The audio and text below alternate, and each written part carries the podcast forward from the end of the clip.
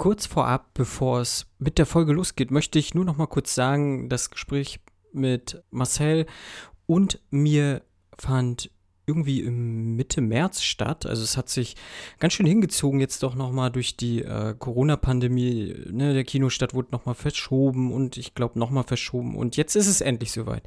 Das letzte Land kommt morgen, also am 5.8. über Dropout Cinema ins Kino äh, und hat in Deutschland vereinzelt äh, ein paar Vorstellungen. Also die meisten größten Städte sind so irgendwie abgebildet. Da könnt ihr gerne mal auf das letzte Land.de gucken. Wie immer packe ich das auch in die Shownotes unten. Oder guckt halt mal bei Dropout Cinema halt auf die Seite. Da findet ihr auch nähere Infos.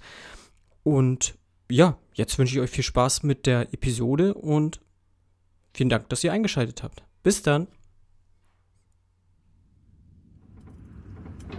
Als ich draußen war, bin ich einfach nur gerannt. Immer geradeaus. Und irgendwann ist das Schiff vor mir aufgetaucht. Ich habe noch nie ein Schiff gesehen, das mehr Schrott war als das hier. Und die Bauform habe ich auch noch nie gesehen. Aber es ist flugtauglich, offensichtlich. Was ist das hier? Du bist der Ingenieur. Ich denke, du hast mal in der Werft gearbeitet. 301, sofort Meldung geben, das ist ein Befehl. Komm zurück! Hier stimmt irgendwas nicht. Novak, du verlässt dieses Schiff auf der Stelle. Du hast doch gesagt, wir hätten so lange Zeit, bis der Sturm sich gelegt hat. Ich habe mich geirrt. Ist das Triebwerk klar? Komm her, jetzt, warten! Bring uns einfach nur raus hier.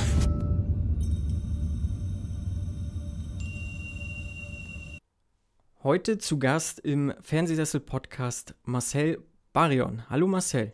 Ja, hallo Marco. Ich freue mich, bei dir zu sein, wenn man das so sagen kann. Ja, genau, im virtuellen Studio. Wir Genau. wollen heute über deinen Film sprechen, über das letzte Land. Du hast äh, das Drehbuch geschrieben und Regie geführt. Das ist soweit korrekt und produziert natürlich auch. Ja, das Ja. ist richtig. Ähm, das kann man ja noch, wenn du willst, vertiefen. Äh, weil äh, ich weiß nicht, ob ich schon zu viel vorwegnehmen soll, aber ich habe auch viel Klein-Klein gemacht. Aber Mhm. naja, das weißt du Da ja. können wir gerne später auf jeden Fall Genau. nochmal drauf eingehen. Genau. Sag doch mal unseren Hörerinnen und Hörern, wer du denn so bist, äh, was du gemacht hast, wie du zum Filmemachen gekommen bist, sozusagen. Wie ist denn dein Werdegang so in jetzt gewesen oder wie, wie wird man Regisseur in Deutschland sozusagen? Äh, ja, also ich bin mir nicht sicher, ob ich mich selbst als Regisseur bezeichnen würde, weil, weil ich Mhm. nicht wüsste, ob ich es darf, weil ein Regisseur, das kommt mir mal wie ein Beruf vor oder wie, das kann man ja auch studieren irgendwo, ne? Dann studiert Ja. man Regie und so, das habe ich ja nicht gemacht, aber zumindest bin ich Filmemacher, ne? Und ich habe quasi schon als Regisseur, also in der Funktion des Regisseurs war ich schon oft tätig, aber ne, das ist irgendwie so was anderes. Ich bin Filmemacher ja quasi schon auch seit der Schulzeit. Ähm, äh, Mhm. Das ist, äh, da, das kann man so eher sagen. Das ist so, das funktioniert besser, wenn man das so nennt. Ne? Ähm, das ist äh, bei mir so in der Schule, seitdem habe ich quasi durchgängig Filme gemacht. Ne? Da, da fing das so an.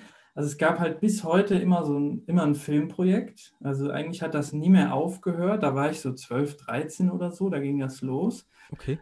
Kleinere und größere Sachen, also natürlich erst kleinere Sachen, ist ja klar, aber trotzdem auch schon, also ich habe quasi mit so, ähm, ja, also äh, ich habe quasi mit so 3D-animierten Filmchen angefangen. Mhm. Und da waren teilweise auch schon Sachen bei, die waren dann auch 40 Minuten lang und so. Das heißt auch schon so ein bisschen länger. Das waren auch schon Science-Fiction-Sachen übrigens. äh, aber ja gut, äh, natürlich alles nur für mich und wie das dann eben so ist, ne, wenn man so ja. auch so in dem Alter ist und so. Aber ähm, im Prinzip war das alles schon Filme machen, ne? Und ähm, Mhm. da bin ich bis jetzt nicht mehr rausgekommen, auf jeden Fall. Deswegen kann man auf jeden Fall sagen, ich komme so aus der Amateurecke irgendwie, so zu Hause angefangen als Filmfan, Cineast und so.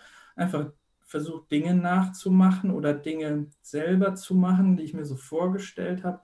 Ausprobieren, experimentieren und so. Das ist einfach, ich finde das gut, ein Handwerk kennenzulernen so und dann da besser zu werden.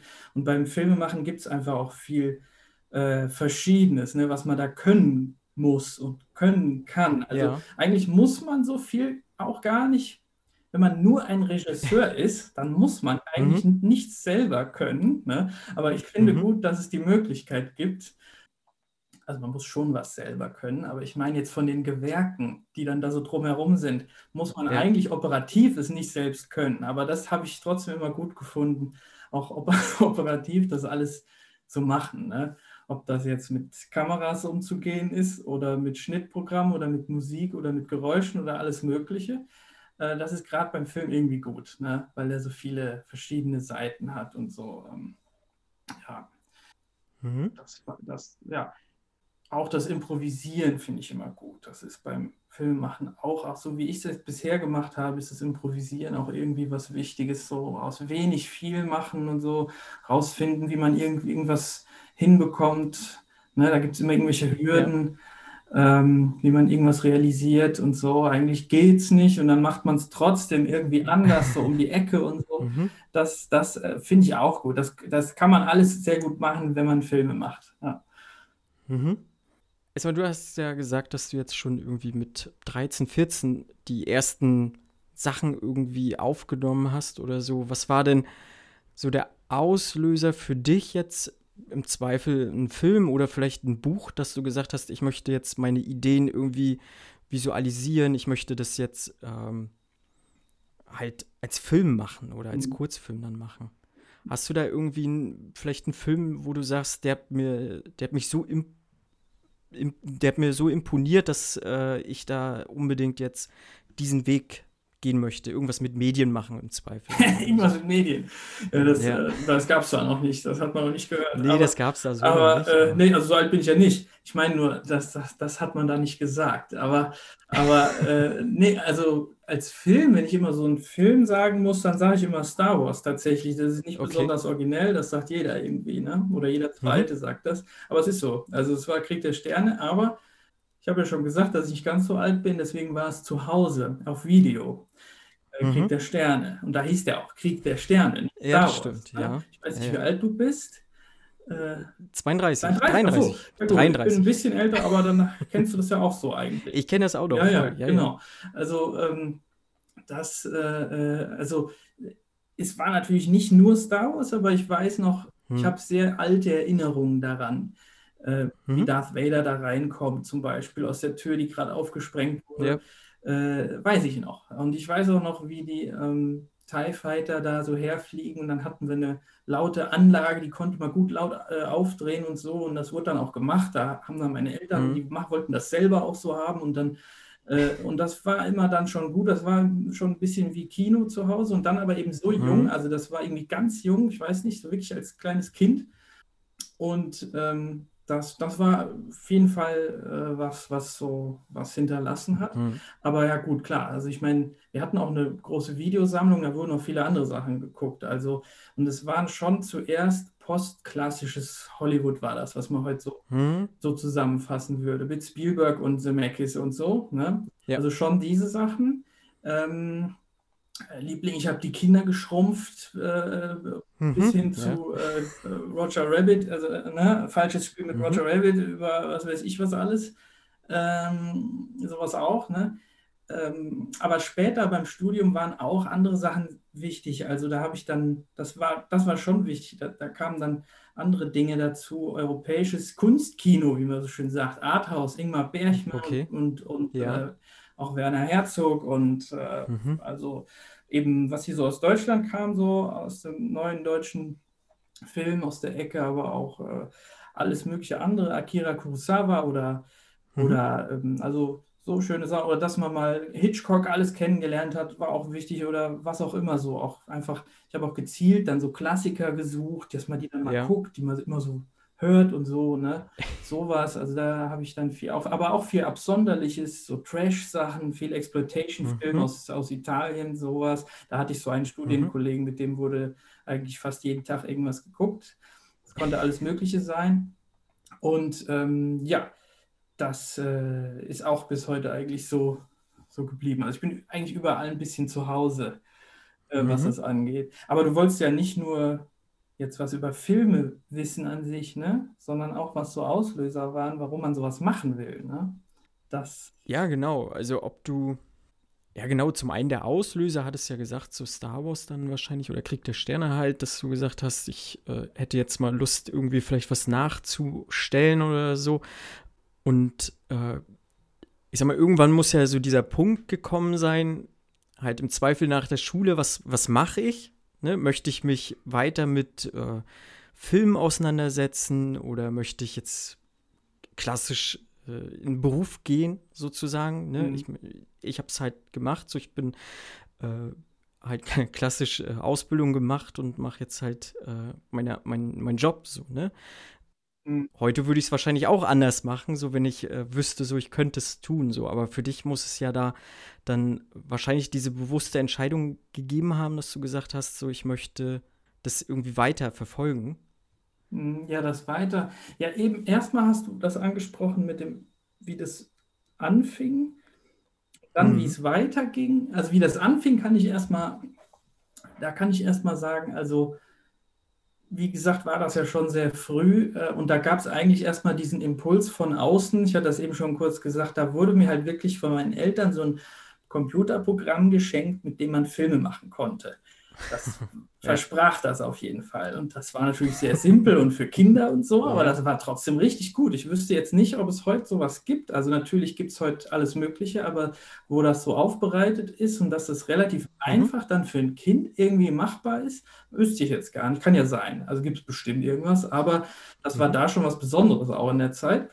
Und also das war das äh, 3D-Filmstudio von Microsoft, falls es noch jemand kennt. Okay. Und ähm, da war ich halt dann so 12, 13, als es kam. Also das heißt, wie gesagt, wirklich von meinen Eltern so ein Impuls so, ne, von außen. Das, haben, das bekam ich dann mal so geschenkt. Ne? Ich glaube, irgendwie, was weiß ich Hm. nicht, Geburtstag oder so.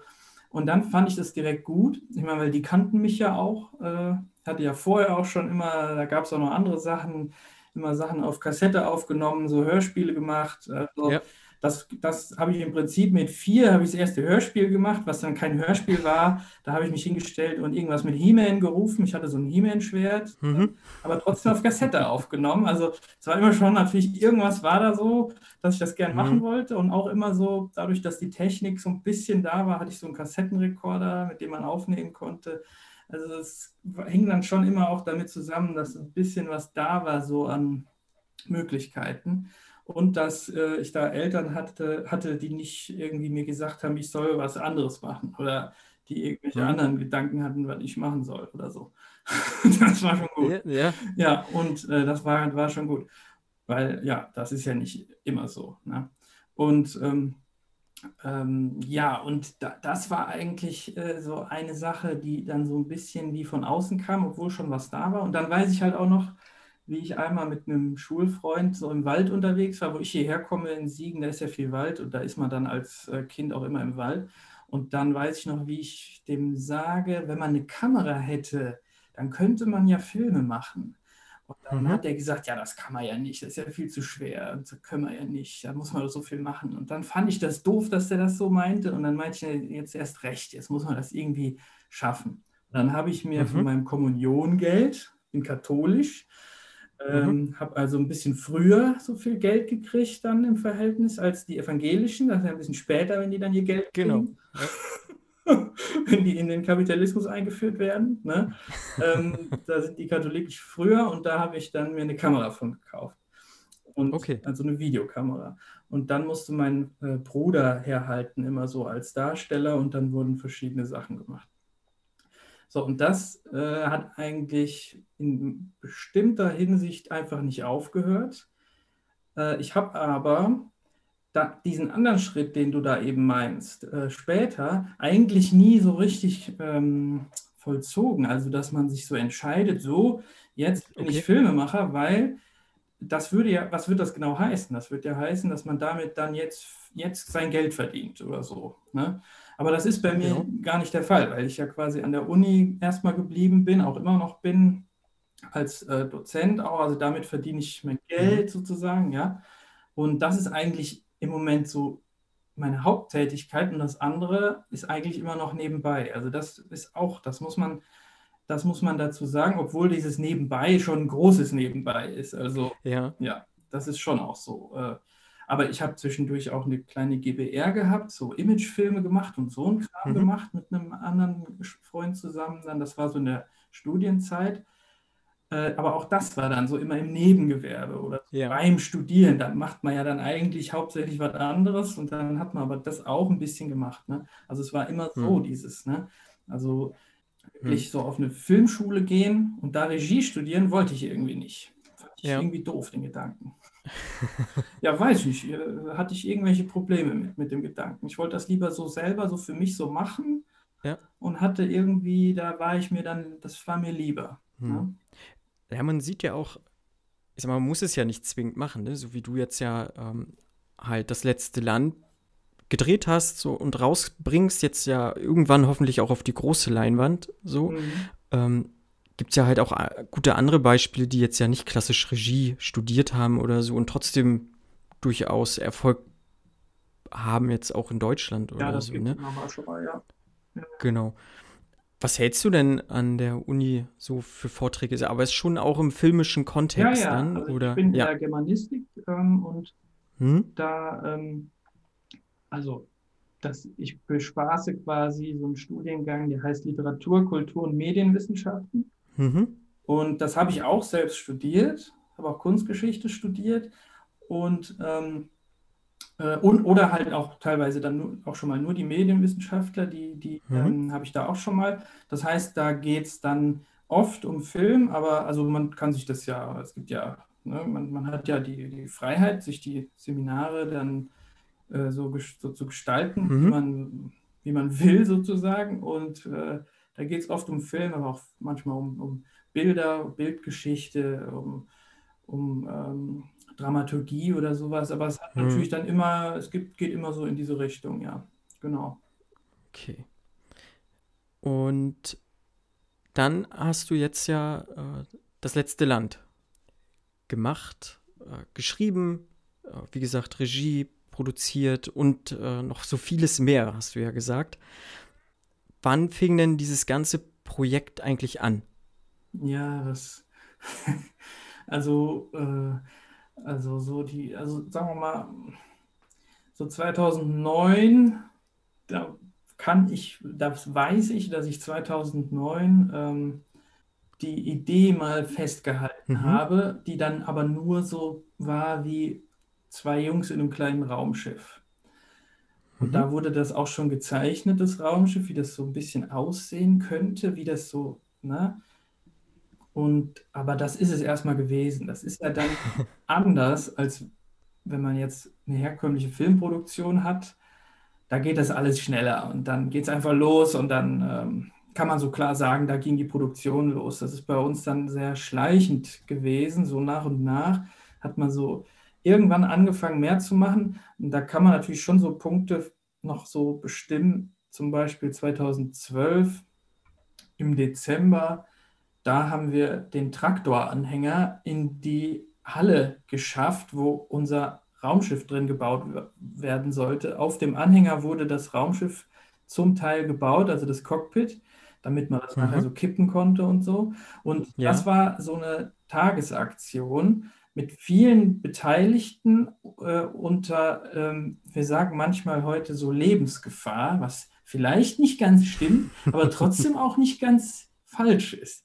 Also weil wir den so eine kleine Treppe hochkriegen mussten und die ist kaputt gegangen dabei, Okay. zerbröckelt und so. Und dann ähm, musste der da trotzdem rein und das war viel so Arbeit und es war ja dann wie so eine ganz blöde Aufgabe, weil man ja eigentlich nur so ein schweres Ding irgendwo reinkriegen musste, den Mhm. ganzen Tag lang. Und manche von denen, die dabei waren, die wussten auch gar nicht wofür. Und dann haben die das nachher so gefragt, ja, was soll das jetzt eigentlich hier? Und dann haben wir gesagt, ja, da soll, da soll eine Kulisse drauf gebaut werden und so. Mhm. Ja, und äh, das habe ich jetzt extra, also das war vielleicht auch so ein Tag, da dachte man so, wenn man das jetzt schon macht hier, ja, dann muss die Kulisse auch gebaut werden. Und Mhm.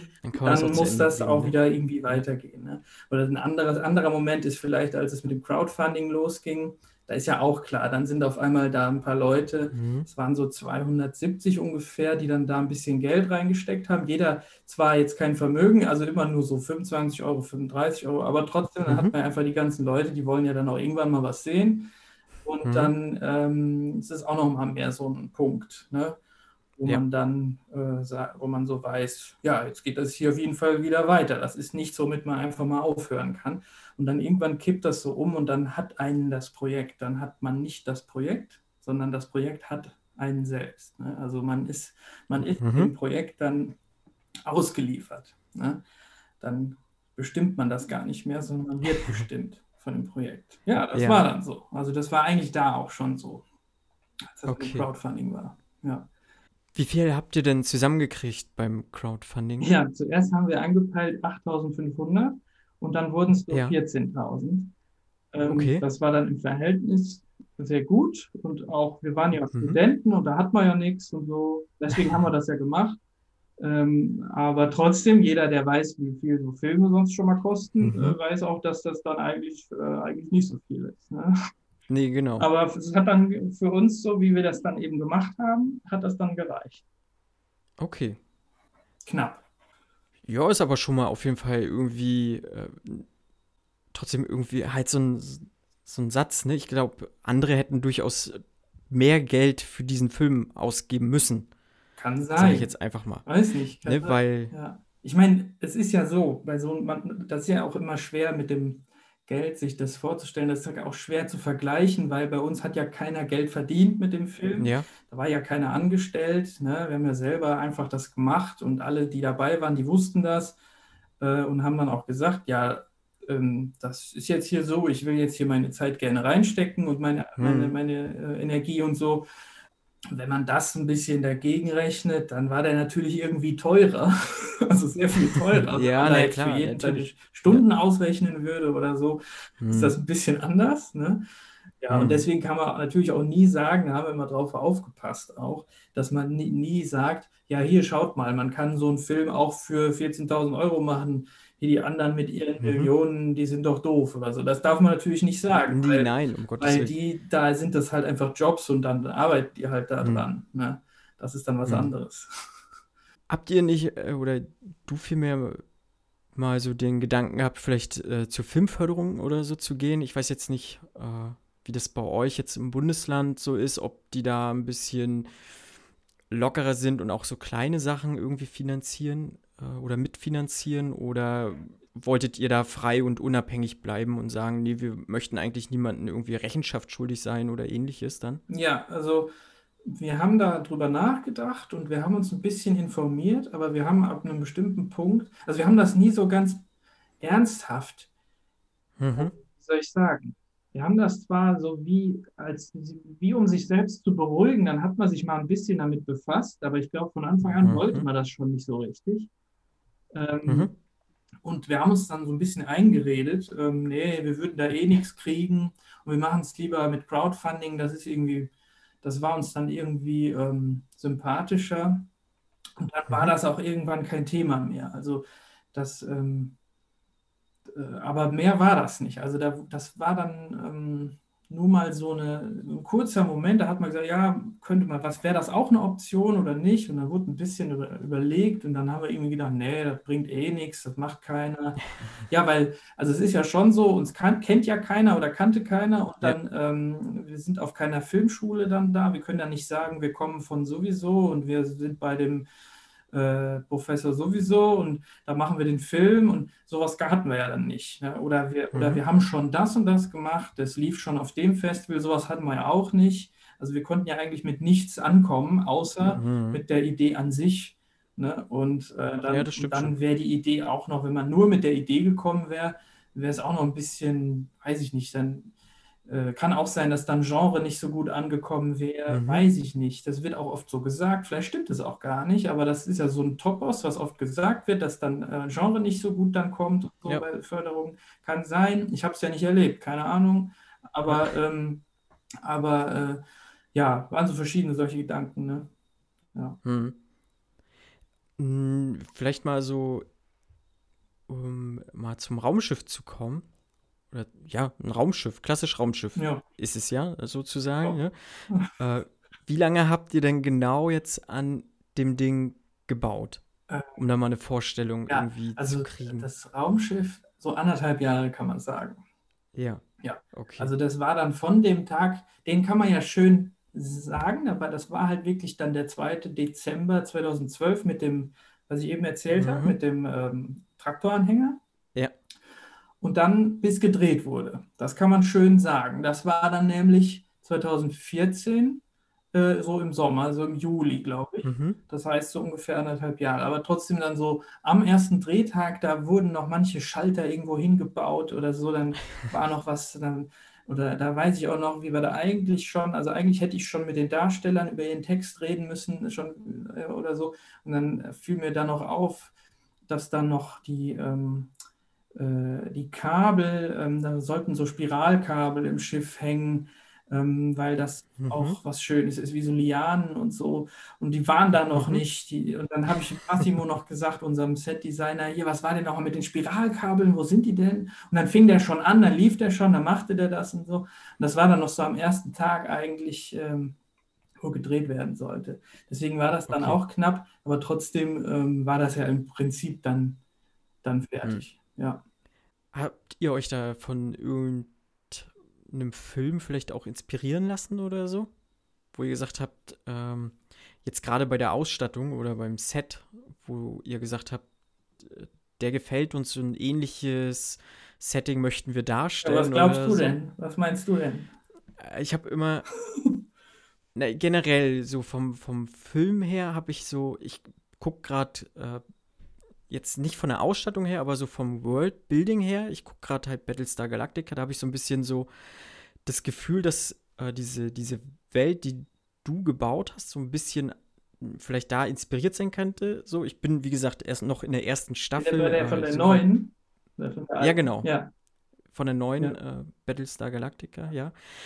Hatte aber so vom generellen irgendwie tatsächlich halt Event Horizon so ein bisschen Ah, ja. und ähm, ja, Alien natürlich halt auch Ja. äh, so diesen, diese Stimmung halt einfach, ne? Und auch das Set Ja. so ein bisschen, wo ich gesagt habe, okay, das kommt dem, dem auch so generell von dieser ganzen Atmosphäre sehr nahe, so, weil halt, ich sag mal, es ist, nicht, ist ja jetzt nicht krass aufpoliert alles, wie jetzt Genau, ja.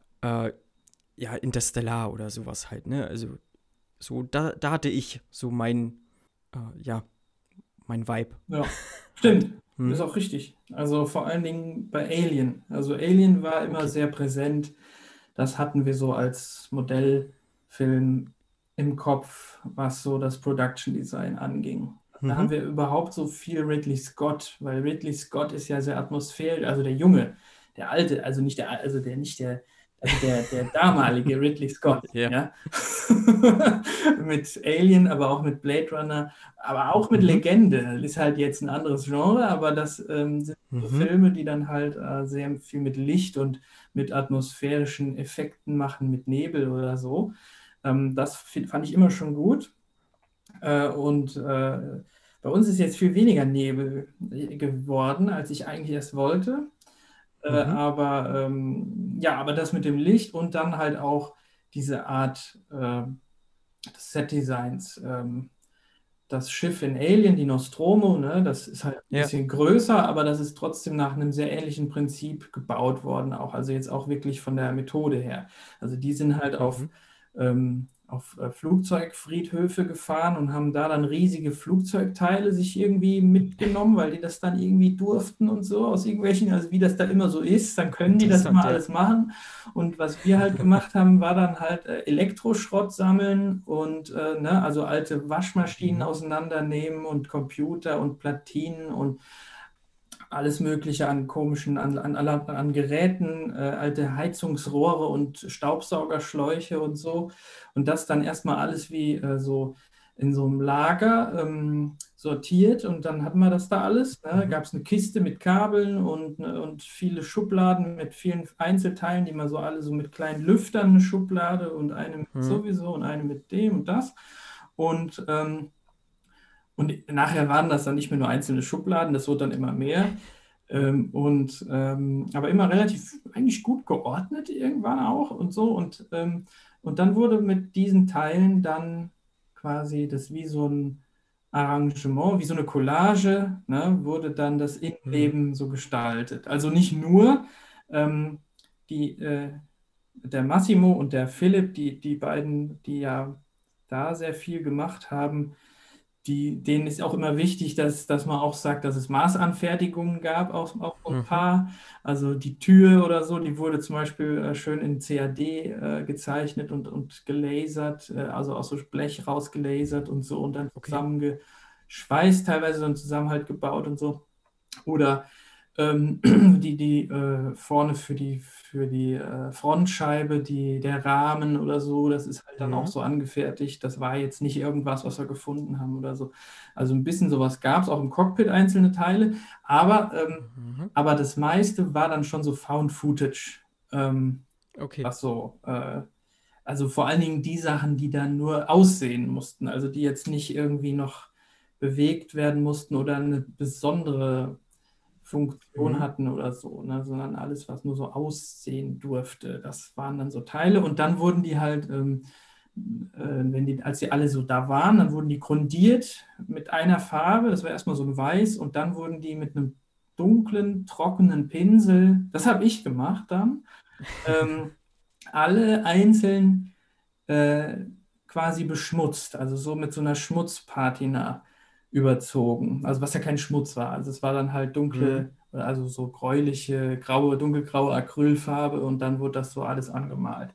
Und das ist halt auch ein bisschen wie in der Nostromo, aber dreckiger. Also das, eigentlich ist alles dreckiger geworden. Das ist wie so ein Bild von der Nostromo, das man im Kopf hat, was, wenn man dann den Film guckt, also Alien, dann gar nicht mehr so krass ist. Also wenn man dann mhm. Alien nochmal guckt und dann merkt man, ja gut, das habe ich so dreckig im Kopf gehabt. Irgendwie stimmt es auch, aber nicht so. Also es ist nicht so, so dreckig. Und bei uns wurde es dann ja. irgendwie dreckiger. Also, ähm, wobei das dann auf dem Filmbild auch wieder ein bisschen anders aussieht, als wenn man jetzt vor Ort ist. Ähm, ich glaube, im Film mhm. wirken, wirken Sachen weniger dreckig als in echt, wenn man dann im Set steht. Das kann natürlich sein, ja. ja. Also so wie manchmal Sachen größer oder kleiner wirken oder ja. so. Ne? Zum Beispiel, wie wenn Schauspieler kleiner wirken, wenn die dann auf einmal vor einem stehen. so wirken Raumschiffe ja. sauberer, wenn man, wenn man drin ist. Ja, ja glaube, vielleicht. Ja. Ja, aber macht ja Sinn, dass es dreckiger ist. Ne? Ich sag mal, das ähm, Raumschiff stand ja irgendwo auf so einem Wüstenplanet, ja. Sandplanet, ja. Ne? Ähm, ja. wo jetzt ja unsere beiden Protagonisten sozusagen ja das Raumschiff finden und dann abheben. Ähm, beide ja wahrscheinlich mit ihren ganz eigenen Geschichten und ihrer ganz eigenen Motivation, Hintergründe, was auch immer, warum sie jetzt alle beide, sag ich mal, diesen Planeten verlassen wollen. Das fand ich auch tatsächlich, um jetzt mal in den Film mal kurz so reinzugehen, auch sehr, sehr gut. Also gerade, dass du jetzt ja zwei unterschiedliche Charaktere hast, die jetzt halt gemeinsam irgendwie ein Ziel verfolgen. Ähm, und da komme ich nachher halt zu Event Horizon, weil ja doch so ein bisschen dieser Wahnsinn dann nachher auch mit ein, Einzug hält, ja. sozusagen. Ja. Das fand ich sehr gut, hat mir sehr gut gefallen und äh, ne, dieses, ja, diese Welt, die du da geschaffen hast, ich hätte da tatsächlich ganz gerne noch mehr ja. gesehen, so, ne? Auch, auch die Welt, dieser, dieser Sandplanet, ich sag mal, äh, die Hörerinnen und Hörer, die das jetzt noch halt noch nicht gesehen haben, den Film, oder noch nicht haben sehen können, so, das sah schon sehr beeindruckend aus. Und da hätte ich schon ganz gerne noch so für mich halt einfach mehr, mehr Wissen noch ringsherum mhm. gerne erhofft. Auch äh, das Ende nachher, ähm, ich glaube, Goldene Planet mhm. war das, wurde das genannt. Mhm. Das war schon alles sehr gut aufgebaut. Also sehr interessant auf jeden Fall. Mhm. Hättest du da auch gern mehr gesehen vom Goldenen Planeten? Dann auch Ja, doch schon. Ja, klar, auch, ne? Doch, ja, ja das tut mir leid. Da bin ich also, neugierig. Und also es tut mir, tut mir leid. Also das hängt auch einfach mit dem Produktionsvolumen mhm. zusammen. Ne? Und ja, dann, klar. also immer, ja, ich weiß aber auch, wie du das meinst. Also ich ähm, finde es ja eigentlich auch gut, also weil wenn man dann sagt, ja, ich hätte gern eigentlich mehr von dem Planeten gesehen, dann heißt das ja auch, dass man das irgendwie interessant findet und dann, mhm. das ist ja auch so. Das, das ist klar. Also es kann auch sein, dass manche Leute das dann zu wenig finden und das dann deswegen nicht so mhm. mögen. Das kann auch sein. Also es ist halt so, das kann, von, von Anfang an musste man ja äh, so zweigleisig fahren. Ne? Man musste immer einerseits gucken, was man überhaupt machen kann, also was man, was man realisieren kann. Und auf der anderen Seite musste man gucken, dass man dann aber immer daraus ein Konzept macht, sodass es nie äh, oder so, mhm. so wenig wie möglich wie eine Notlösung ist. Ne? Also quasi, äh, und, äh, und auch selbst das war dann nicht so direkt so ein bewusster Prozess, das kann man nur im Nachhinein sich so nach also rekonstruieren kann man das jetzt. Also weil zum Beispiel, dass das Raumschiff so ein kleines Raumschiff ist, das ist sowas. Ne? Also mhm. da ähm, einerseits hat man die Idee im Kopf, also die Gestaltidee, so die Idee, dass es auch schön ist und gut und interessant, wenn es ein kleines Raumschiff ist, äh, äh, weil die dann da ähm, irgendwie, weil das dann klaustrophobisch sein kann und so. Ähm, das ist das eine. Und das andere ist, man kann eh kein größeres Raumschiff bauen. Also, ja. ne? Und dann muss man so, und dann ist es so beides. Ne? Das ist dann so, und das mhm. ist auch so ähnlich mit den, äh, mit den Planeten, mit dem, was man davon sieht. Ähm, einerseits, es geht eh nicht, dass man da so viel macht und auch, dass die zum Beispiel draußen rumlaufen. Dass, also das am Anfang so, ähm, da laufen die zwar draußen rum, aber man sieht das ja nicht richtig. Ne? Ja. Also man, ähm, man äh, äh, hat dann einfach so Bilder da draußen, aber man kann nicht mhm. so richtig da draußen sich so richtig bewegen, so, ne? Wie, wie wenn man da jetzt so, man kann jetzt nicht durch die Wüste fliegen mit der Kamera und so. Mhm. Ne? Und ähm, äh, äh das ist das eine, aber das andere ist, dann macht man halt auch daraus so ein gestalterisches Ding. Ne? Dann, dann ist dann der Film auch so, dass dann dass man dann extra bestimmte Sachen dann nicht zeigt, dann erzählt man das auch so, ja. dass man dann, ähm, jetzt will man ja vielleicht nicht so viel spoilern, aber sagen wir mal so nach dem Prinzip, wie das dann beim weißen Hai ist mit dem Hai, das wird ja sehr oft mhm. als Beispiel genommen für sowas, ne, dass man das Monster nicht zeigt, dass mhm. es aber gut ist. Und beim weißen Hai war das auch so, dass es ja einerseits damit zusammenhing, dass die Probleme mit dem ja. Bruce hatten, also mit dem Hai, ähm, mit der animatronischen Puppe, mit dem Hai. Andererseits aber auch, das dann erzählerisch so genutzt haben, als hätte es nie anders sein sollen. Ne? Hm. Also da ist, ist ja auch absolut richtig, dass man den dann oft nicht sieht und dass der, dass man nur sieht, wenn der was bewegt oder so, wenn hm. der irgendwo, ne, dass man dann oft nur so Spuren von dem hat und so im Wasser. Ja, und so ist das ja bei uns dann auch. Das soll quasi alles dann so wirken wie so eine Randnotiz zu einer größeren Geschichte oder zu einem ja, genau. größeren Universum, wo man so ähm, äh, nur so zwei unwichtige Figuren hat. Die sind dann keine großen mhm. Helden, die da überall rumfliegen, wie so jede Ritter und alles machen können und so, sondern die dann halt so begrenzt sind und beschränkt und es geht eh nicht anders, die müssen jetzt dieses Schiff hier nehmen, das ist dann auch noch so ein ganz langsames Schiff, da kommt man auch nicht so schnell voran mit und so. Und genau, ähm, genau und, und äh, ähm, aber das fügt sich dann schon so ins Konzept rein. Ne? Es ist dann nicht so mhm. wie, ähm, eigentlich versucht man jetzt doch alles zu zeigen und dann sieht es doof aus. Ne? Weil das wollte ich mhm. nicht, ne? weil das kann auch manchmal passieren. So im Independent-Bereich kann das schon mal passieren, vor allen Dingen, dass man dann irgendwie mehr dann versucht, mehr machen will und dann hat man 30 verschiedene Schauplätze und dann sieht da aber alles blöd aus, weil man dann alles nicht richtig ja. einrichten kann oder so. Ne? Ja. ja. Wie gesagt, äh, ne, die Schauplätze jetzt, äh, die ich gesehen habe, ich fand die alle sehr, sehr gelungen. Ähm, habe mich auch das ein oder öftere Mal gefragt, ob ihr tatsächlich äh, CGI auch mal genommen nee, habt? Haben wir nicht. Oder halt den Computer aber, oder nicht? Haben wir nicht, haben wir nicht. Habt ihr nicht? Ja, gut, also, also natürlich hängt es ein bisschen von der Definition ab. Natürlich habe ich den mhm. Computer verwendet, ja, um okay, den Film ja. zu mhm. schneiden und um ja, und auch äh, mit After Effects wurde das mhm. Compositing gemacht. Ne? Mhm, das schon. Mhm. Aber es gab keine, also es wurden keine Formen modelliert mit einem 3D-Programm. Also so eins kam nicht zum Einsatz und es wurde nichts animiert. Es, es wurden nie irgendwelche Texturen über irgendwelche Drahtgitter gezogen. Ja? Mhm. Sowas Und nicht. das ist schon sehr beeindruckend, finde ich. Also, wie gesagt, ich, äh, vieles sah wirklich sehr gut aus. Gerade im, im Sci-Fi-Bereich hat mir das sehr gut Ja, gefallen. sehr schön, das höre ich Ja, gerne, ja. weil das war ja auch, das war eine Sache, die, die wir auch, also die war, das war uns wichtig, dass wir so mit so Modellen dann arbeiten wollten. Ne? Und. Ja. ähm, es, der Film hat ja so ein paar Retro-Elemente und das gehört auch mit dazu. Ne? Also, dass man Mhm. quasi ähm, das nochmal so macht wie früher. Wobei ja mittlerweile das auch gar nicht mehr so retro ist, wenn man Modelle verwendet. Das, du hast ja eben Nee, das kommt ja Interstellaren wieder. gesprochen, da hat er das ja auch Ja. gemacht. Mittlerweile ist es ja wieder, da merkt man ja, also, weil es ist ja irgendwie so, dass das ja auch einfach eine Methode ist, die für bestimmte Mhm. Anwendungen auch die beste ist, immer noch.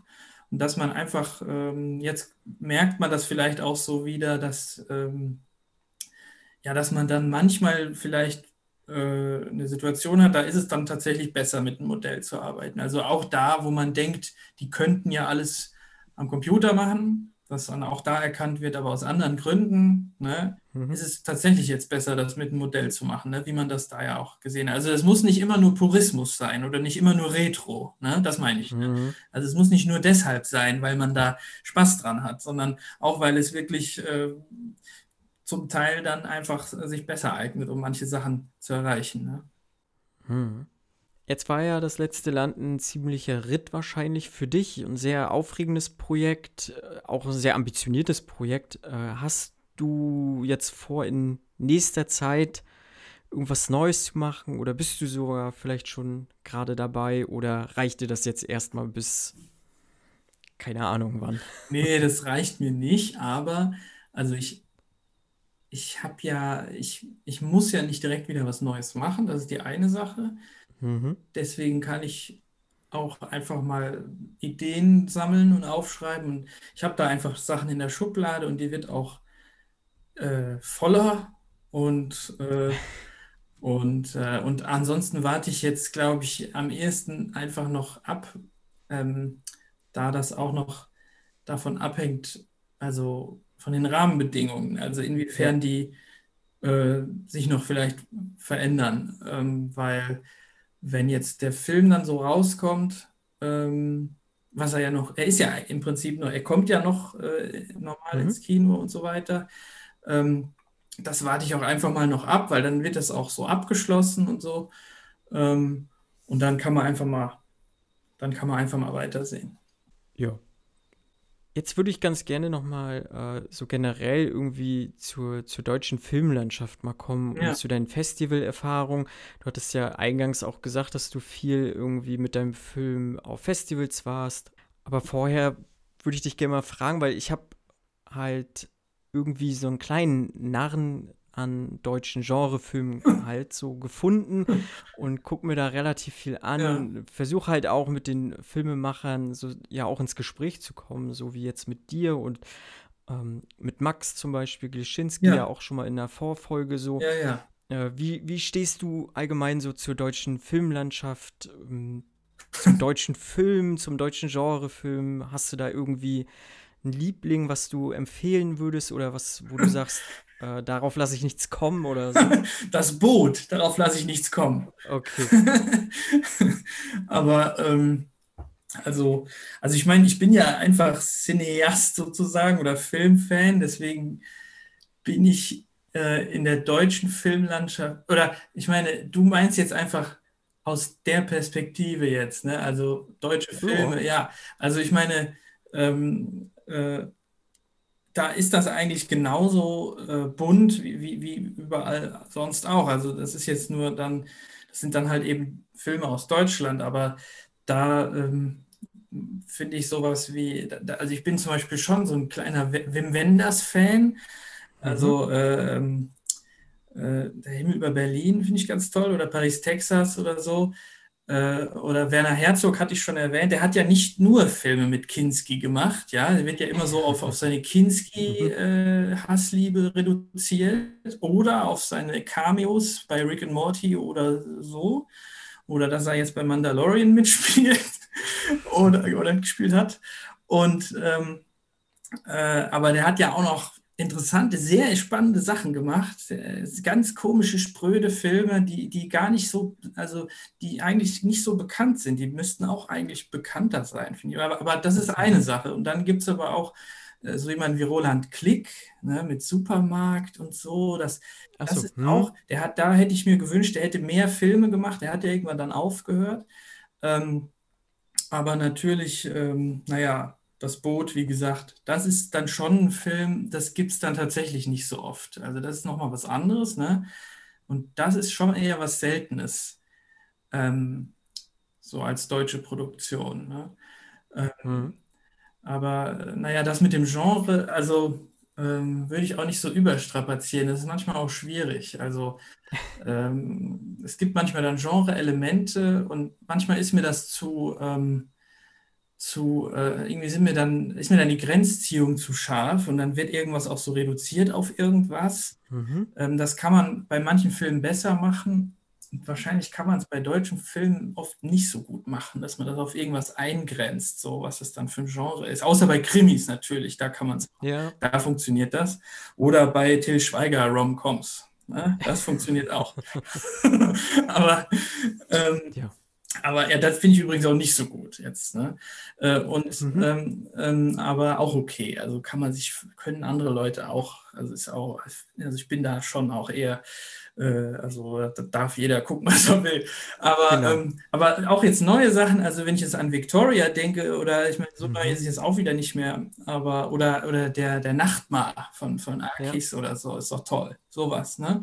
Aber da mhm. merkt man das auch. Das ist ein bisschen Horror, aber es ist ja nicht einfach wie ein Horrorfilm. Das ist ja mhm. auch trotzdem dann sehr äh, experimentell und ähm, und hat seine artifiziellen Seiten und so, äh, die ja. ganz ähm, dominant auch sind und so. Und bei dem Victoria, das, was soll das für ein Genre sein? Ne? Und trotzdem, trotzdem hast du nachher dann, hast du, hat, trotzdem hast du einen Bankraub da drin und, und, ja. und Leute mit Knarren und du hast ja Genre-Elemente, da kann man sich ja angucken. Ja. Ja. Deswegen finde ich da besser, wenn man da einfach offen ist und dann ist es einfach ein Film und dann lässt man sich darauf ein, was das für ein Film ist, so, ne? Mhm. Ja. Ja, gut, bei Victoria war ich auch äh, sehr überrascht auf jeden Fall.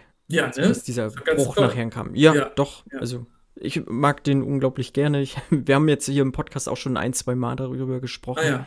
Mhm. Und äh, ja, ja.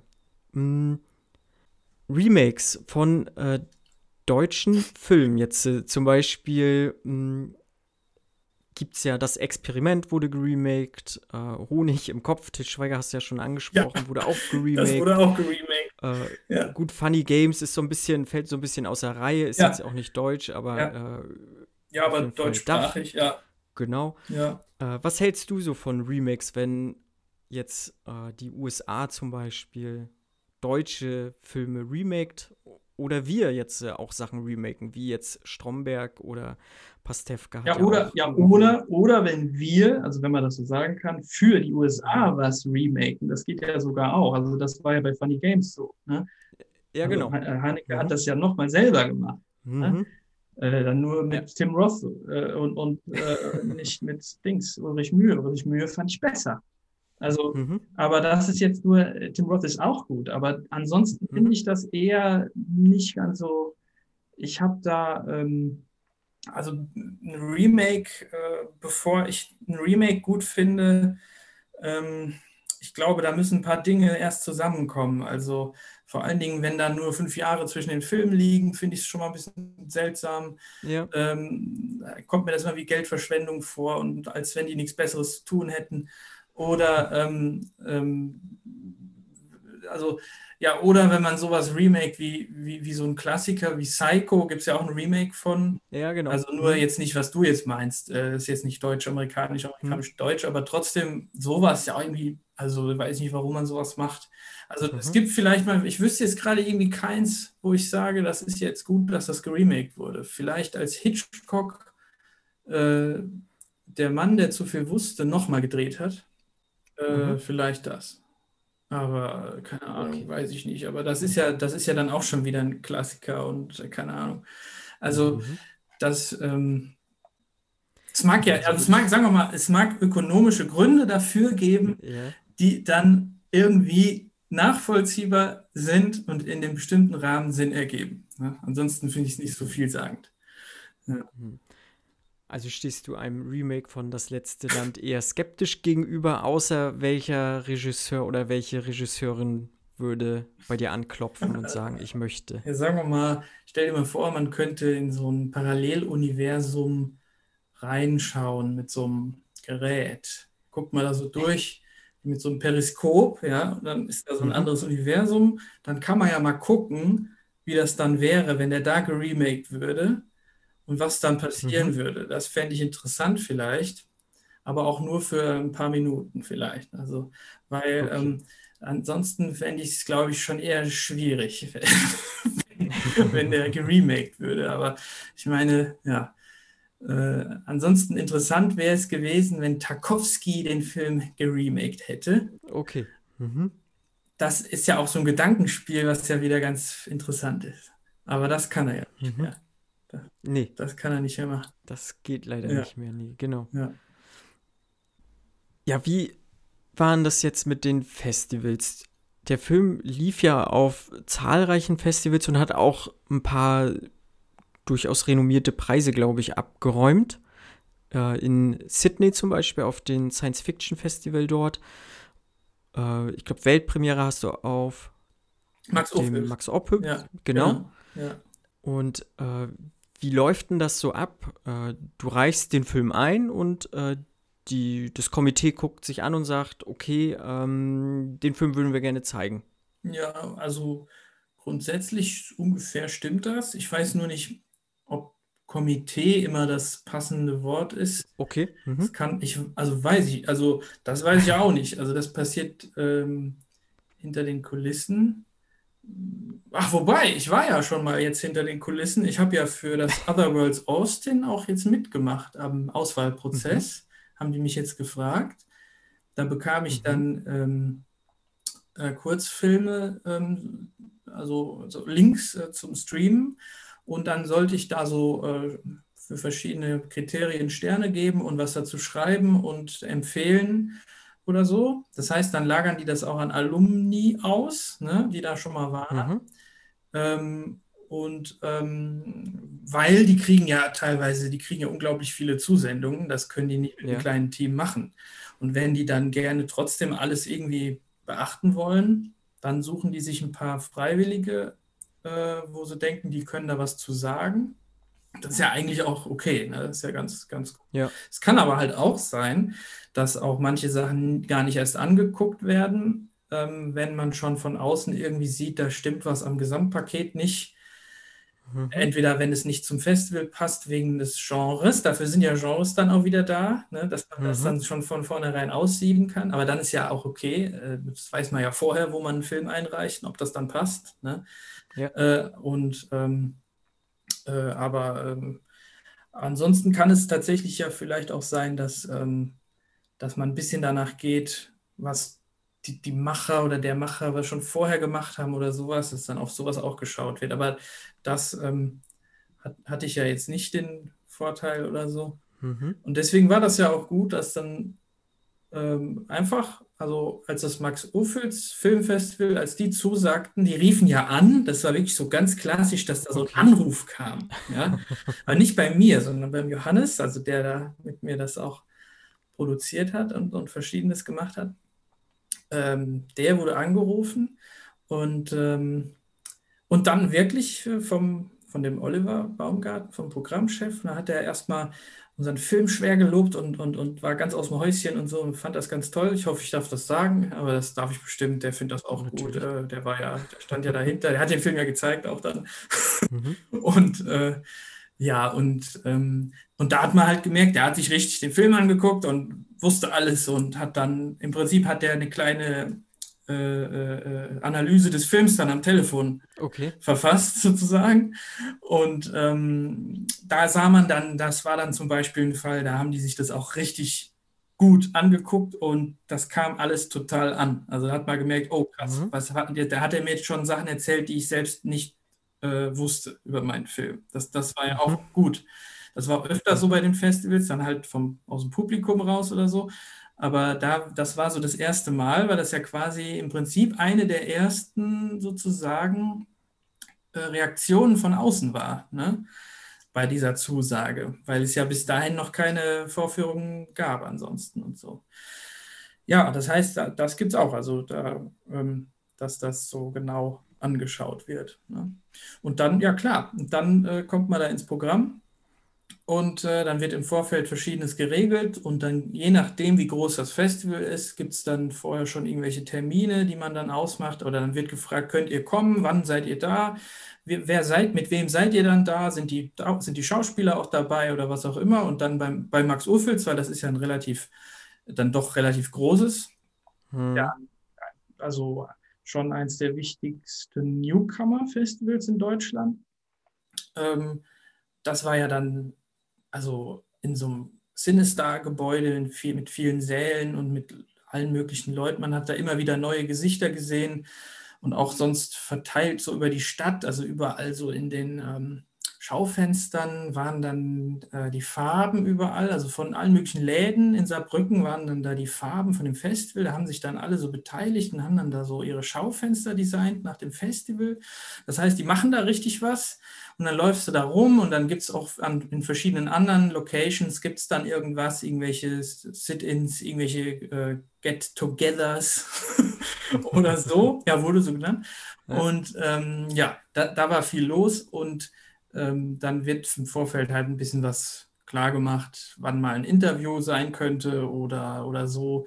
Oder wann dann halt der Film laufen würde und ob wir dann da beim QA dabei sein können und so. Hm. Und dann fährt man halt irgendwann dahin und dann ist das alles. Und dann ist das ganz schlimm und aufregend bei der Weltpremiere und dann sitzt man da auf so einer Treppe vorher. Also ich, ich saß da auf so einer Treppe und äh, ähm, fand das ganz schwierig, dass jetzt gleich da so ein Kino mit Leuten, dass die dann den Film gucken und mhm. man weiß ja nicht, was die sagen und was da passiert. Ne? Und als wir dann da saßen ähm, beim Film, da gingen auch schon mal Leute raus, hinter einem so, wahrscheinlich auf Toilette, aber dann war das trotzdem jedes Mal mit der Frage so verbunden, ja, warum geht der da jetzt raus? Was, mhm ne, hoffentlich geht nicht noch einer raus oder so. Und dann kam aber auch mal einer wieder und dann hat man, ach so, ja, dann war der auf der Toilette, okay, doch nicht so schlimm. Ne? Und ähm, ja, und das war dann sehr aufregend und dafür bin ich nicht so gut gemacht für sowas, glaube ich, mhm. dass, dass man da so ganz, aber trotzdem äh, beim QA ähm, ist es eigentlich immer sehr, sehr spaßig und lustig gewesen von Anfang an weil wir immer ganz gute, lustige Sachen erzählen konnten. Also ich meine, wenn dann Leute fragen nach dem Raumschiff, wie das gebaut wurde, dann gibt es da wieder eine Million Sachen, wie man irgendwas erzählen kann, äh, was weiß ich, was irgendein Teil mal war äh, vorher und, ähm, mhm. und äh, das ist dann immer, das ist ja was Plastisches, Schönes, was man erzählen kann und dann, und dann ist das direkt immer so ein Eisbrecher, wenn man dann erzählt, zum Beispiel, dass der Pilotensitz ähm, mal ein Zahnarztstuhl war, also ein Behandlungsstuhl, der ja. dann äh, bei eBay war, den hat man dann für einen Euro ersteigert und dann haben wir den abgeholt und dann habe ich dem zwei Euro gegeben, dem äh, Zahnarzt. und so. Ja.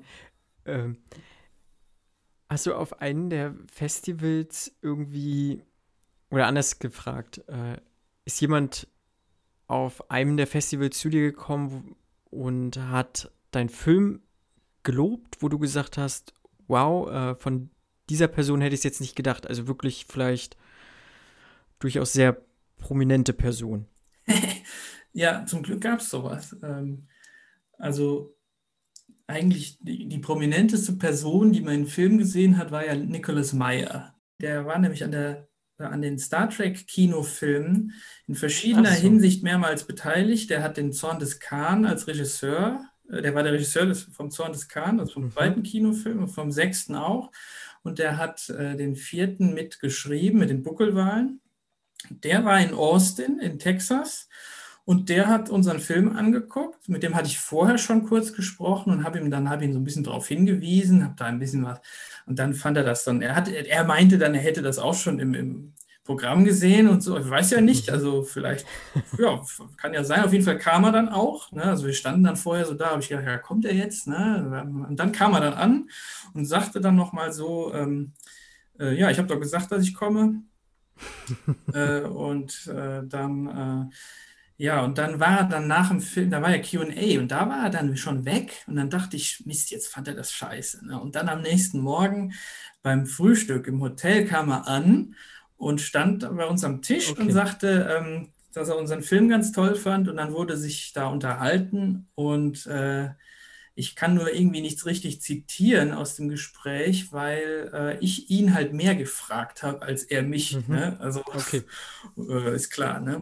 Aber, aber auf jeden Fall fand er das äh, alles ganz toll und er hätte ja nicht zu uns kommen müssen. Da war das schon irgendwie, war dann da was dran.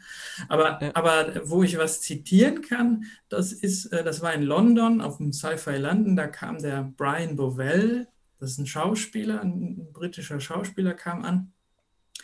Und der sagte, ähm, dass das ein Film wäre äh, zum Hineinlehnen und nicht zum Zurücklehnen. Also der sagte Lean in und nicht lean back. Ne?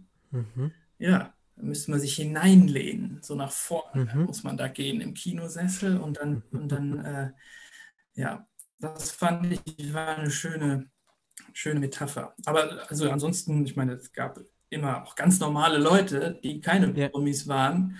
Ähm, Finde ich sowieso, fand ich immer eigentlich am besten. So irgendwelche Gespräche nach dem Film, nach dem QA, wenn da noch jemand kam, eigentlich immer gab es dann so ein paar Gespräche und dann ähm, auch manchmal nur so Nachfragen oder irgendwas oder dann wollte einer was wissen noch oder aber auch ganz viel irgendwelche Sachen. Einer, einer hat, hat gesagt, er fand das Raumschiff besser als die Nostromo, fand er schöner.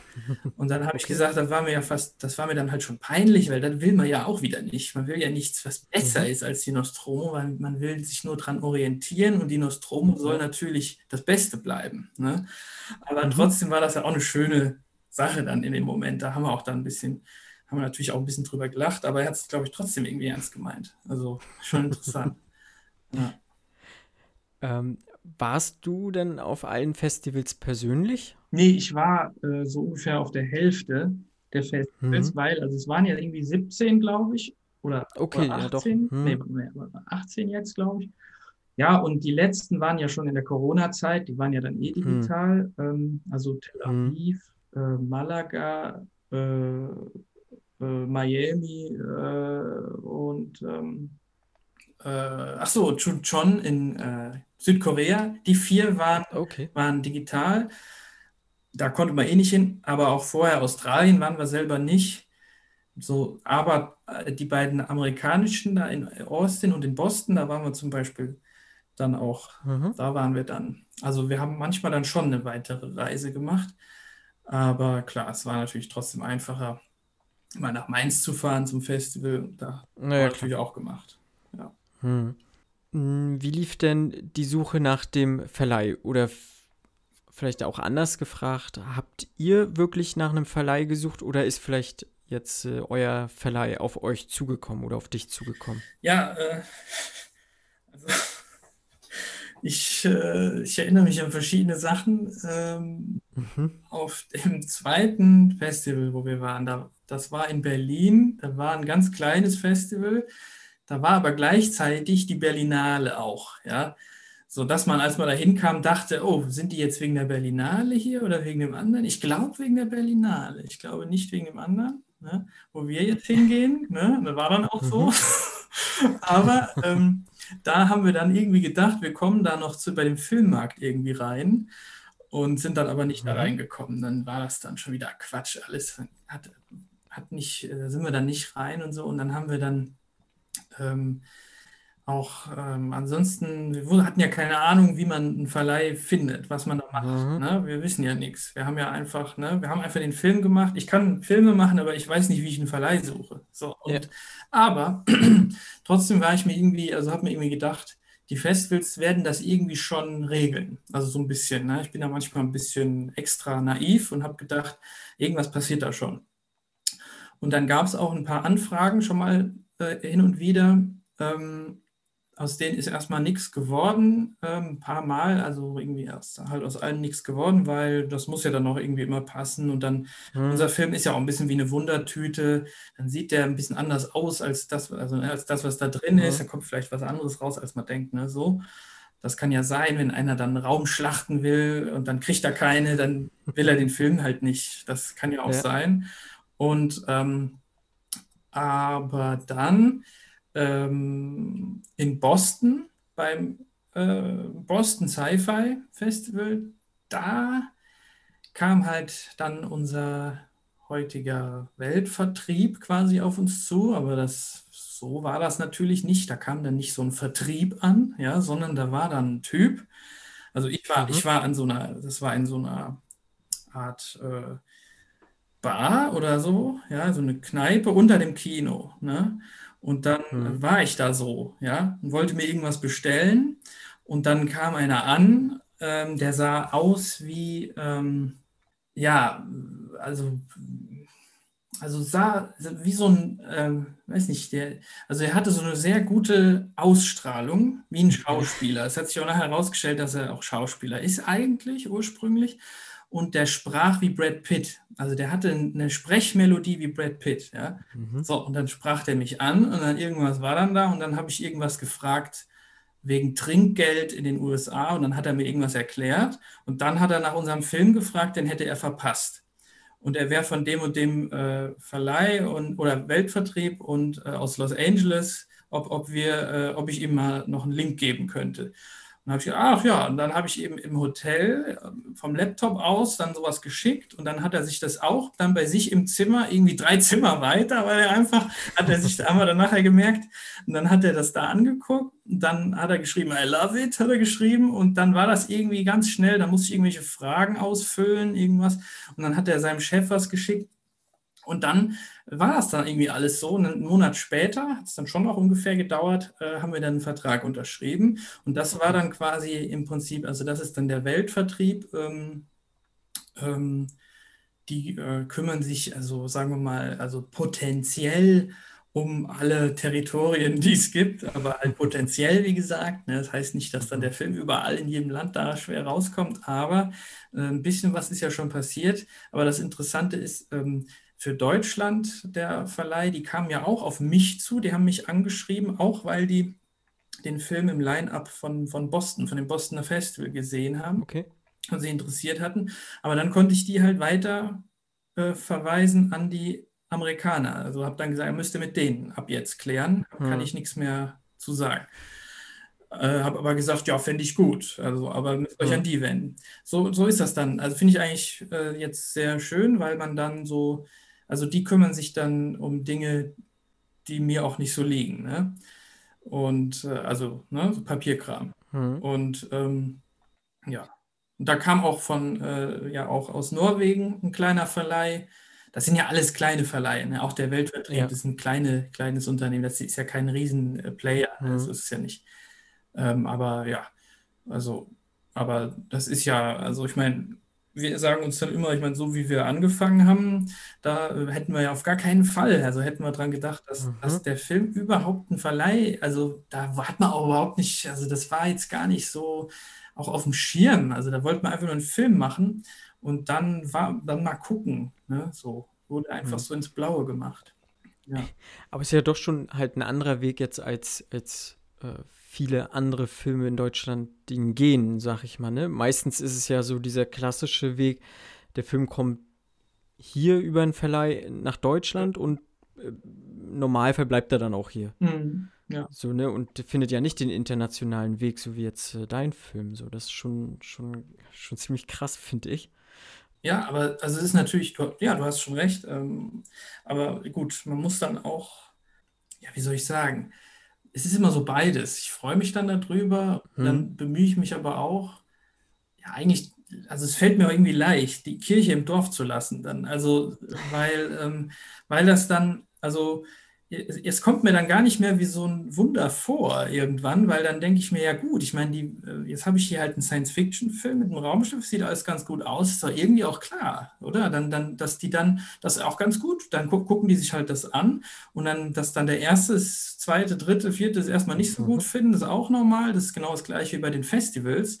Ne, da haben wir ja nicht einfach bei drei Festivals eingereicht und eins hat uns dann genommen, Max Ophüls, sondern da waren ja auch schon ein paar mehr vorher. Da, da kommen auch erstmal lauter Absagen, ist auch alles normal. Muss man dann halt nur machen auch. Also man muss dann auch sich ja. bewerben und so. Ähm, aber dann irgendwie ist es ja schon auch, warum soll dann nicht irgendwas auch in der Richtung funktionieren? So kommt mir das jetzt vor. Aber natürlich, mhm. vorher hätte ich es trotzdem auch nicht gedacht. Ist irgendwie auch komisch. Ne? Aber ja, und man muss auch bedenken, die machen in zum Beispiel in den USA, haben die jetzt auch eine DVD, gibt es ja, ne? aber nur eine DVD. Und die machen noch äh, Video on Demand, machen sie noch, aber kein Kino.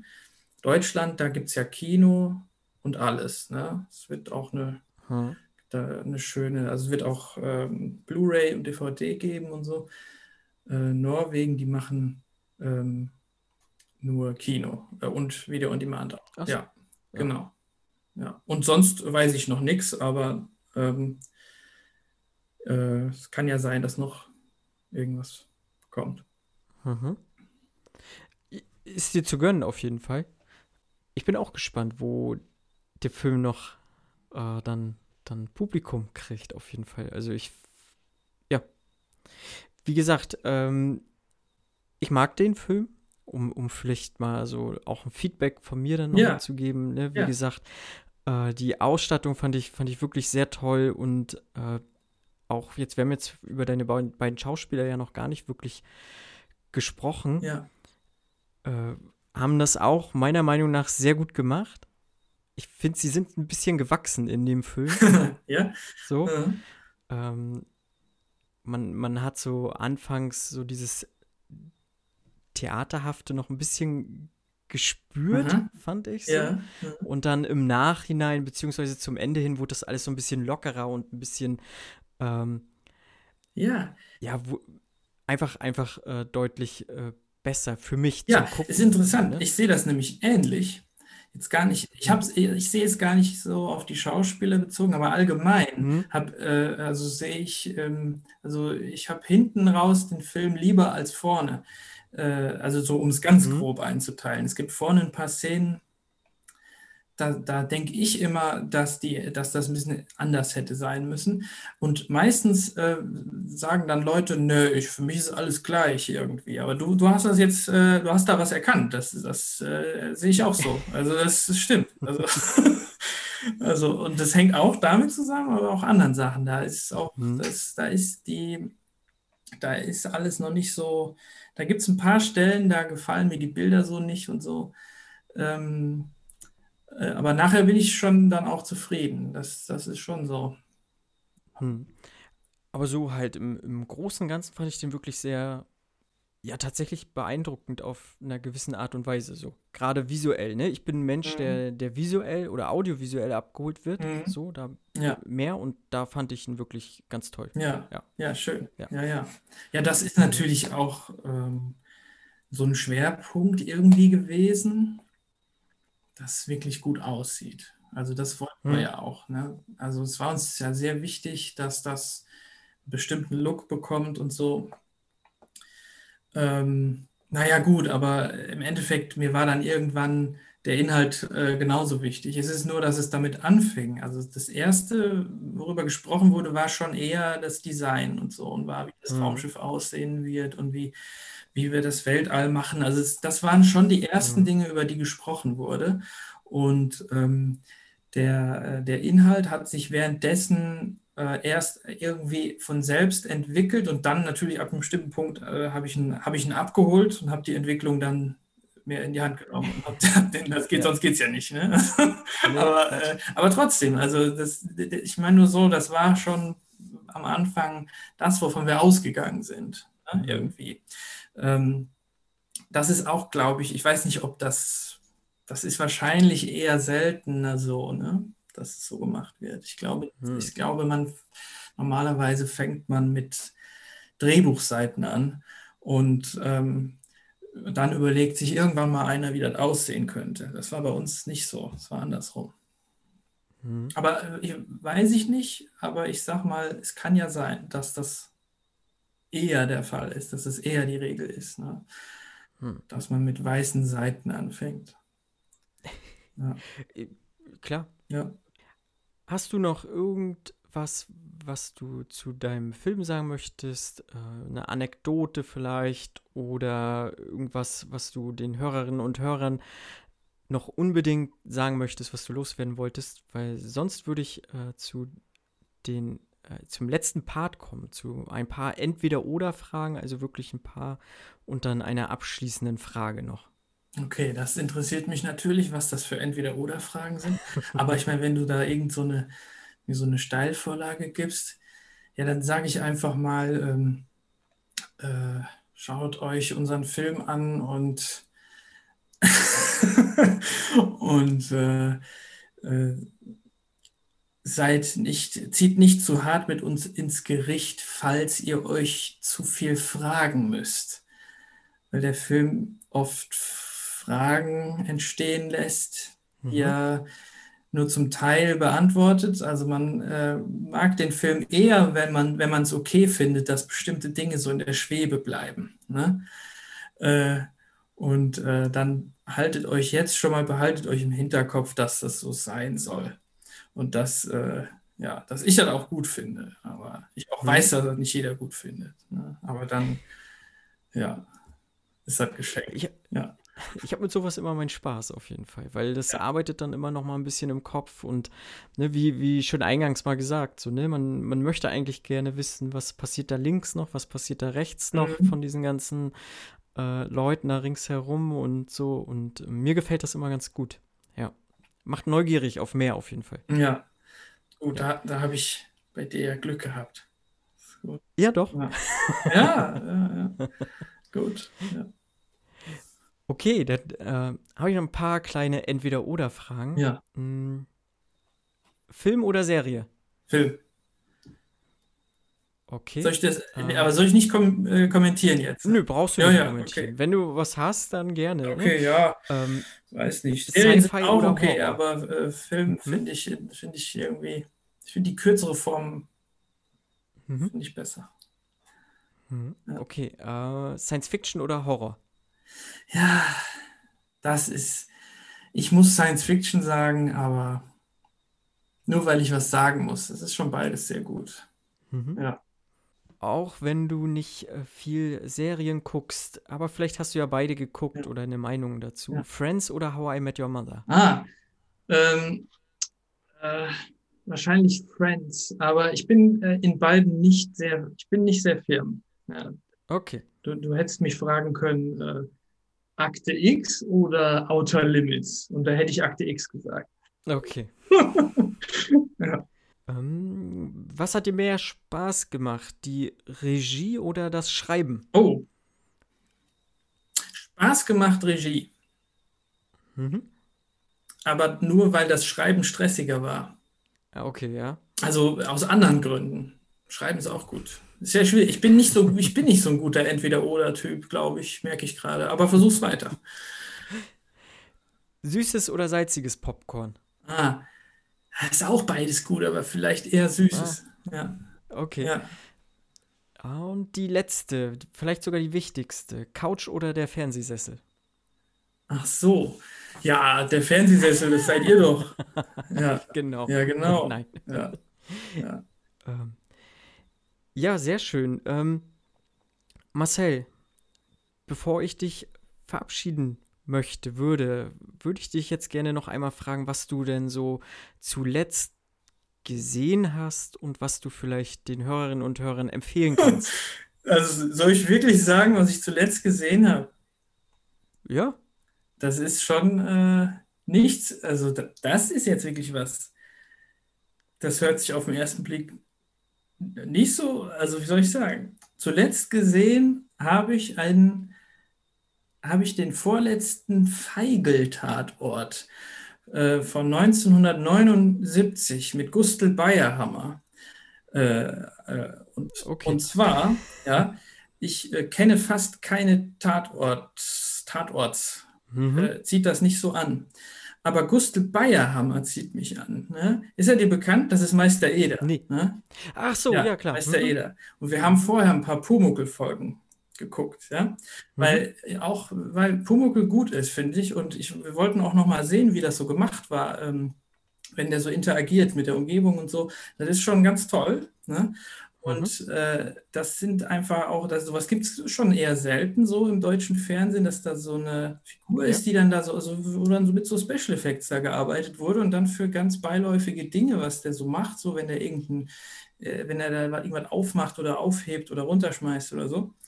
Das ist sehr schön zu beobachten. Und in einer Folge hat dann der äh, Meister Eder ein, ein, äh, ein Buch, ähm, liest das im Bett.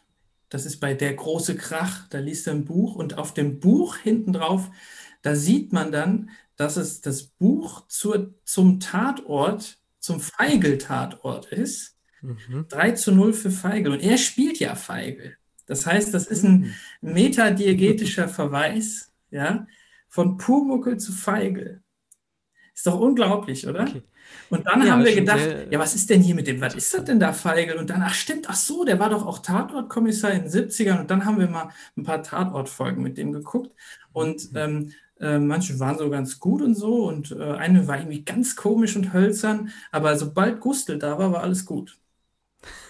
Okay, sehr cool. Genau. Ich hätte dir gern auch alles mögliche andere erzählt, aber das ist halt das, was jetzt zuletzt, äh, was ich zuletzt geguckt habe. Ja. Okay. Marcel, ich danke dir, dass du hier warst. Ja, ich, ich war Ich sehr hoffe, gern, ich war sehr gern gemacht. hier. Das hier ist gut, ne? Ja, Ja, ich war, also ich war auf jeden Fall gern mit dir in äh, artifiziellem Gegenüberkontakt. Ja. Und äh, ja, war gern dabei. Okay, dann sage ich, äh, liebe Hörerinnen und Hörer, wenn euch das gefallen hat, schreibt's irgendwie in den Kommentaren oder so. Und ich verabschiede mich und sage Tschüss und äh, überlasse dem Marcel nochmal ein letzten Grußwort. Ja, schön, Gruß- dass ihr, dass ihr zugehört habt. Und danke, Marco, für die Einladung. Ciao, ciao. Dann tschüss. Hast du Angst? Ich hab gar nichts. Genau. Wir haben hier beide gar nichts. Was, was wollen wir denn hier? Das ist doch Schwachsinn. Ich will hier weg. Und ich will einfach irgendwo hin.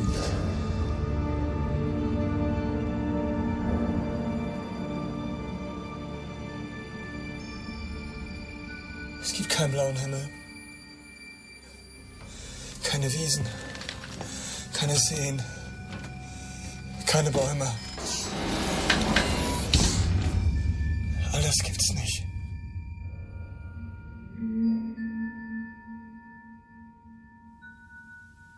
Geht es nicht mehr weiter.